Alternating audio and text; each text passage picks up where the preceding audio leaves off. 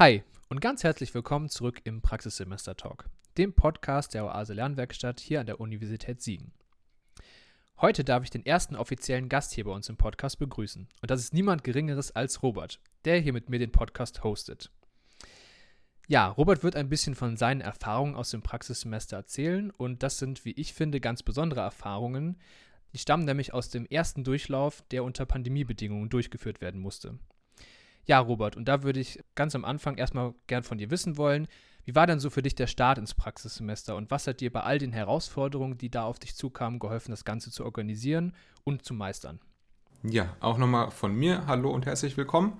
Und ähm, ja, wie du schon richtig gesagt hast, war mein Start ähm, noch unter ganz normalen Bedingungen. Also es war noch am Anfang noch kein Corona. Corona ist erst im Laufe des Praxissemesters dann mittendrin reingekommen und hat das Ganze umgeworfen. Aber mein Start war noch ganz normal und man ist also aus der Uni gekommen mit den ganzen Vorbereitungsseminaren. Man ist da irgendwie, habe ich mich überfordert gefühlt mit Studienprojekt. Dann gab es noch ein Praxisprojekt in einem anderen Fach, weitere Projekte und plötzlich die Begleitseminare und dann noch ZFSL und sowas. Da kam ganz viel auf einmal zusammen und ja, irgendwie war man da schon leicht überfordert und man hat erstmal Orientierungshilfen gebraucht.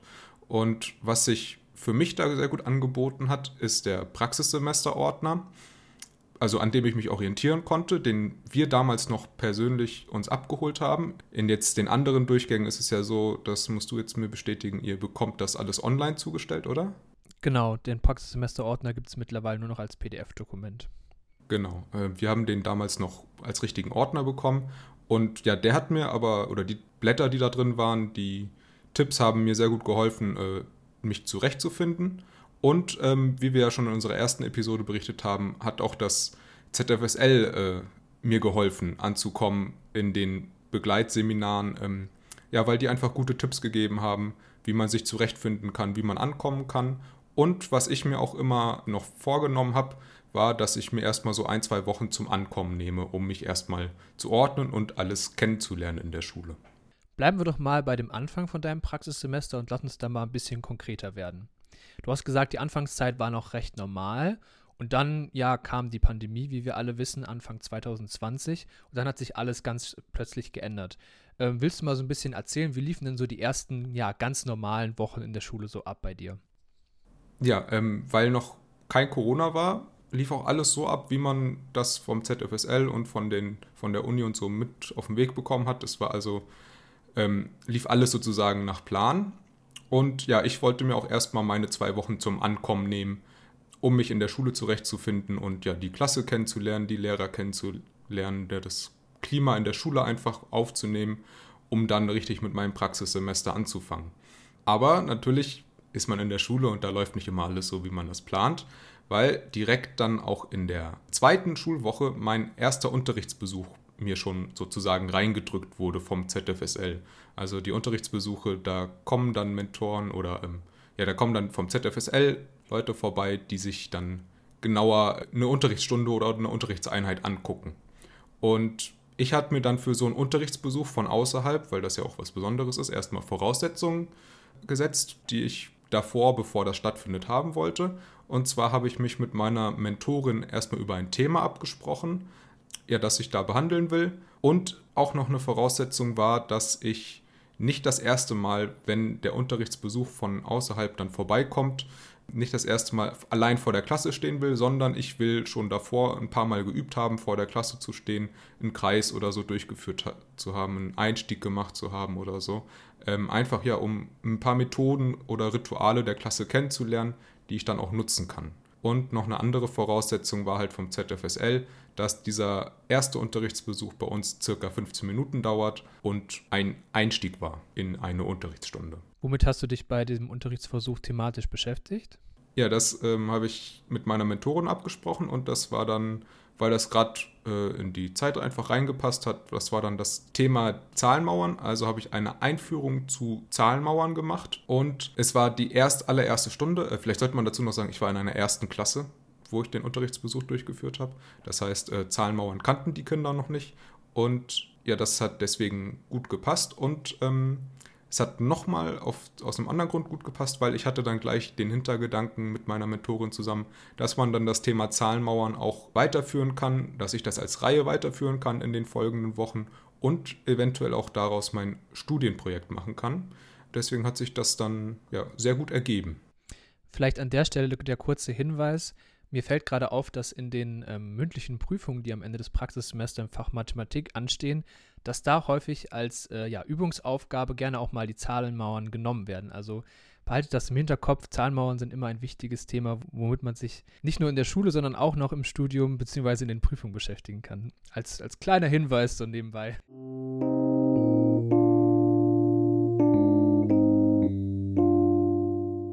Ja, Robert, und dann äh, kam Mitte März plötzlich die Ankündigung, dass alle Schulen von jetzt auf gleich mehr oder weniger schließen müssen. Wie war das denn für dich oder allgemein, wie war das für euch im Lehrerkollegium? Kam das sehr überraschend oder hatte man schon das so ein bisschen erwartet und sich darauf eingestellt? Oder ja, wie, wie war das so für euch? Erzähl mal ein bisschen. Also man hat das ja schon so mitbekommen, dass da jetzt äh, wirklich was Großes auf uns zukommt und andere Länder hatten da auch schon die Schulen geschlossen und es kam dann schon überraschend. Ich weiß noch, bei uns war das an einem Freitag im ZFSL in so einem Begleitseminar. Und da kamen dann schon äh, so morgens die erste, ersten Gerüchte, dass jetzt auch nächste Woche schon die Schulen geschlossen werden und wir gar nicht mehr hingehen dürfen. Und wir haben aber dann halt noch normal unser Begleitseminar durchgeführt und am Ende vom Begleitseminar kam dann aber die offizielle Meldung, jetzt ist es soweit, ab nächster Woche sind die Schulen zu und ihr dürft dann auch jetzt gar nicht mehr zur Schule gehen erstmal ihr müsst jetzt zu Hause bleiben. Also ihr, damit meine ich uns Praxissemesterstudenten. Und ja, da stand man dann erstmal da und wusste jetzt nicht so, oh, wie geht das jetzt weiter? Ich habe doch gerade eben noch im ZFSL erklärt, was ich nächste Woche machen will und was meine Ideen sind. Ähm, mit meinem Studienprojekt habe ich auch schon ein paar Planungen und so. Das kam schon sehr überraschend und hat natürlich alles auf den Kopf gestellt.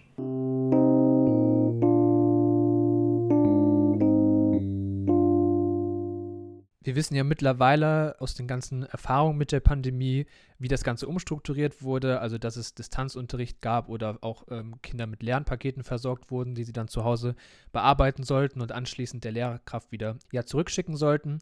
Was war denn dann deine Rolle in dem Ganzen? Ja, als Praxissemesterstudent war ich in meiner Schule erstmal ein bisschen außen vor, weil ich hatte ja keine Materialien zu Hause, ähm, die ich so richtig nutzen konnte. Und deswegen war ich da nicht so richtig mit eingebunden. Das war eine sehr komische Zeit. Ich weiß, dass in anderen Schulen war das komplett anders ähm, als bei mir, aber meine Erfahrung war das so, dass ich halt wenig mit eingebunden war. Ja, war zu Hause und wurde halt immer natürlich über den aktuellen Stand informiert, ähm, wie es jetzt gerade aussieht, mit welchen Themen die Schülerinnen und Schüler versorgt werden, mit welchem Material, aber so richtig was dafür vorbereiten konnte ich jetzt erstmal nicht konkret für meine Klasse, aber das hat sich dann natürlich mit der Zeit auch ein bisschen entwickelt, denn ja, man hat dann per Skype die Lehrerkonferenzen natürlich immer begleiten können oder konnte sich da sehr gut äh, mit einbringen auch.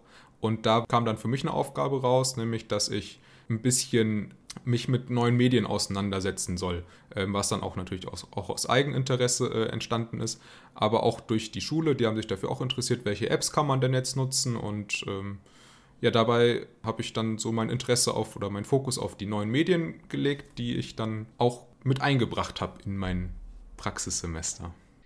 Du hast ja eben schon mal von deinem Studienprojekt erzählt und von so generellen Vorhaben, die du im ZFSL noch angekündigt hast. Ja, jetzt wurde das ja natürlich schwierig damit. Die Schulen waren ja zu und keiner hatte Erfahrung mit Distanzunterricht oder Studienprojekten, die jetzt nicht praktisch durchgeführt wurden, sondern nur vielleicht theoretisch. Wie bist du denn damit umgegangen und was ist letztendlich dann aus deinem Studienprojekt geworden? Das würde mich mal und vielleicht unsere Zuhörer auch interessieren. Ja, wie das vielleicht schon angeklungen ist, wollte ich mich in meinem Studienprojekt mit den Zahlenmauern beschäftigen und ich war ja auch mega zufrieden, dass das schon so früh losging. Ne? Ich habe ja gerade gesagt, in der zweiten Woche war mein Unterrichtsbesuch schon und oder mein erster Unterrichtsbesuch und bereits da hatte ich schon ein erstes grobes Thema, womit ich mich in meinem Studienprojekt beschäftigen will.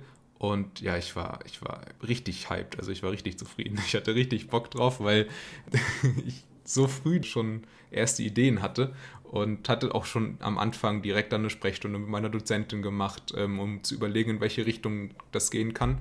Und beim Thema Zahlenmauern war das dann so, dass ich ähm, die Schülerinnen und Schüler Zahlenmauern bearbeiten lassen wollte und dann hinsichtlich und dieser Bearbeitungsprozesse dann hinsichtlich ähm, prozessbezogener Kompetenzen analysieren wollte.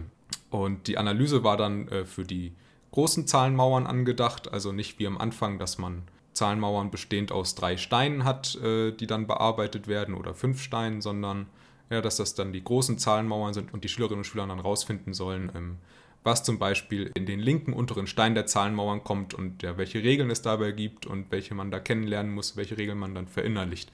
Ja, wie gesagt, das war dann war schon echt mega cool, habe ich mir sehr gut vorgestellt und habe dann auch ähm, verschiedene Reihen schon vorbereitet, die ich dann durchführen konnte bis hin zum Studienprojekt.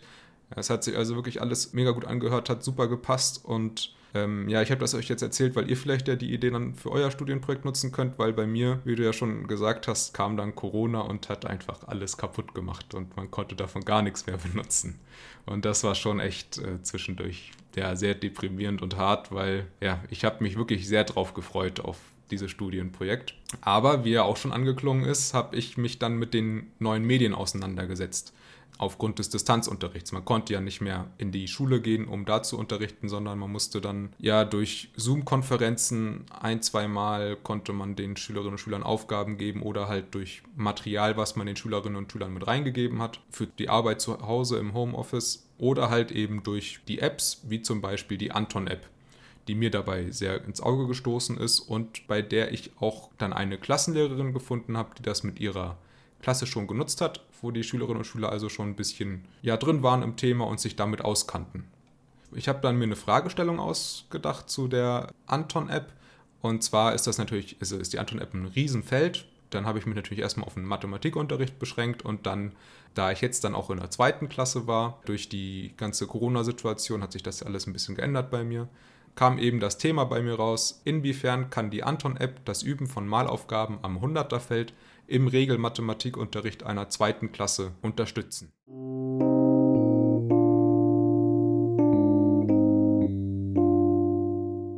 aber es war insgesamt sehr schwierig, weil die Schülerinnen und Schüler und auch die Eltern waren wahrscheinlich oder sowieso waren alle am Anfang mit der Situation überfordert, dass man genügend Materialien mit nach Hause bekommt und genügend Aufgaben hat, äh, die man dann bearbeiten kann und dann kommt plötzlich noch so ein Studienprojektstyp der äh, auch noch weitere Aufgaben mit nach Hause geben will, indem man dann die Anton-App bearbeitet.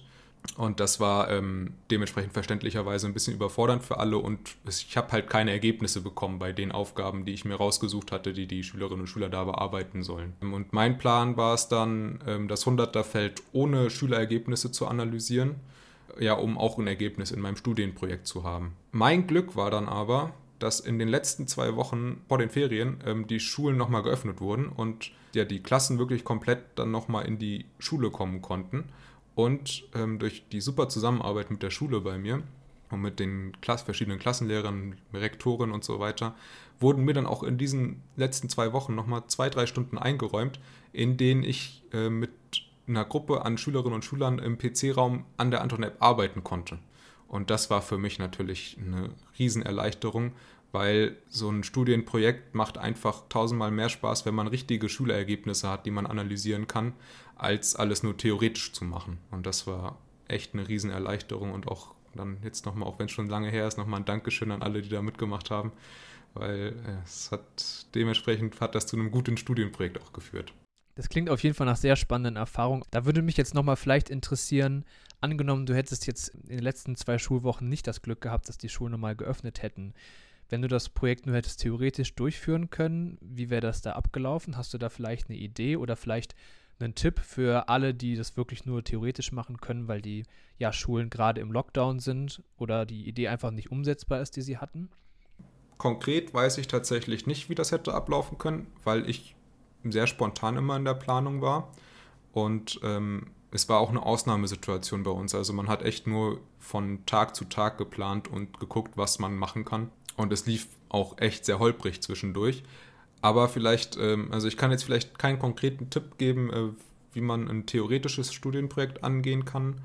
Aber was auf jeden Fall immer gut ist und auch immer hilft, ist, dass man mit richtigen Absprachen und guten Kontakten, also guten Kontakten zu Mentoren, Klassenlehrern, ähm, und zu euren äh, Dozentinnen und Dozenten, die das Studienprojekt mit euch begleiten. Äh, wenn man gute Absprachen mit denen hat und denen führt, dann kommen alle auf einen zu und unterstützen einen auch alle in schwierigen Situationen, weil euch will da keiner irgendwas Böses. Die wollen alle, dass ihr gut durchkommt und ja, es ist jeder bereit, euch zu helfen, auch vom ZFSL. Fragt einfach, wenn ihr Fragen habt, geht auf die Leute zu. Es wollen alle, dass ihr gut durchkommt und gute Ergebnisse am Ende habt.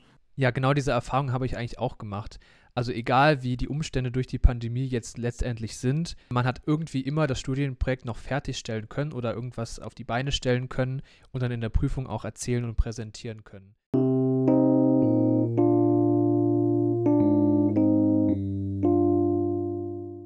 Ja, damit sind wir schon fast am Ende dieser Podcast-Folge. Wie würdest du dein Praxissemester dann jetzt abschließend bewerten oder einfach mal so zusammenfassen? Ja, aufgrund der ähm, spannenden Corona-Situation war das echt sehr aufregend und super komisch auch, weil man hatte im Grunde nur acht Wochen wirklich Zeit in der Schule, aktive Zeit, die man da vor Kindern dann auch nutzen konnte. Ähm, aber trotzdem hat es super viel Spaß gemacht, weil ähm, ich einfach so gut mit, meinen, mit meiner Schule zusammenarbeiten konnte. Ich konnte eigentlich wirklich alles machen, was ich äh, machen wollte und konnte mich auch trotz dieser kurzen Zeit super ausprobieren. Und es hat einfach ja, super viel Spaß gemacht und bin sehr zufrieden, ähm, dass ich mein Praxissemester da an dieser Schule so durchführen konnte. Und ja, nochmal äh, für alle, äh, habt einfach Spaß am Praxissemester und nutzt das, um eure Erfahrungen äh, ja, zu machen und dann, dann wird das super. Ja, ganz herzlichen Dank, dass du deine Erfahrungen hier mit uns geteilt hast. Ich glaube, da kann der ein oder andere sich auf jeden Fall einiges von mitnehmen.